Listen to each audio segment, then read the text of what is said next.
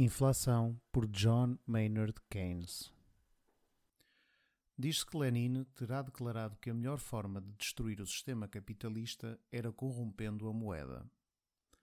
Através de um processo contínuo de inflação, os governos podem confiscar, secretamente e sem serem observados, uma parte importante da riqueza dos seus cidadãos. Com este método, não só confiscam, como confiscam arbitrariamente, e embora o processo empobreça muitos, a verdade é que enriquece alguns. A percepção deste rearranjo arbitrário de fortunas abala não só a segurança, mas também a confiança das pessoas na equidade da presente distribuição de riqueza.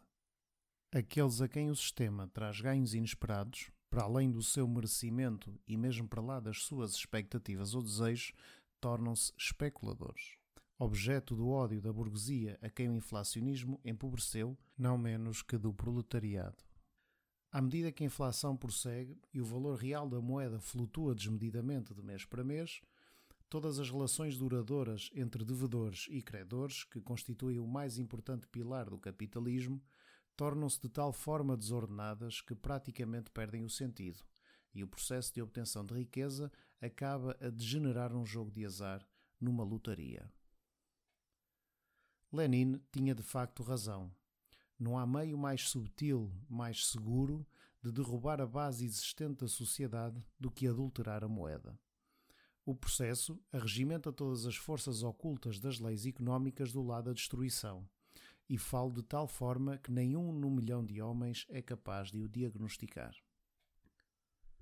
Nas últimas fases da guerra, todos os governos beligerantes puseram em prática, seja por necessidade ou por incompetência, aquele que poderia ser o plano deliberado de qualquer bolchevique.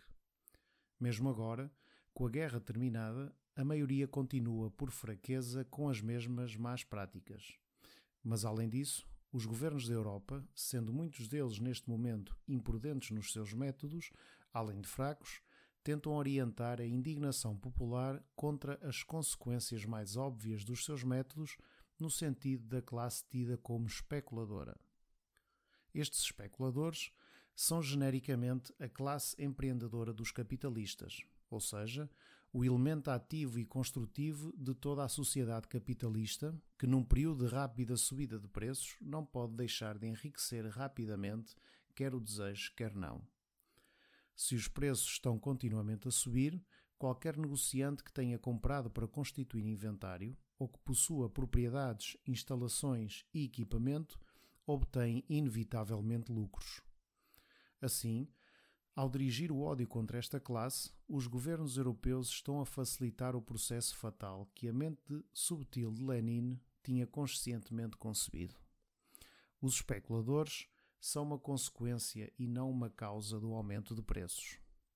Ao combinar um ódio popular pela classe dos empreendedores, com o golpe já dado na segurança social através da perturbação violenta e arbitrária dos contratos e do equilíbrio de riqueza vigente, um resultado inevitável da inflação, estes governos estão rapidamente a tornar impossível a continuação da ordem social e económica do século XIX no entanto, não têm qualquer outro plano para a sua substituição.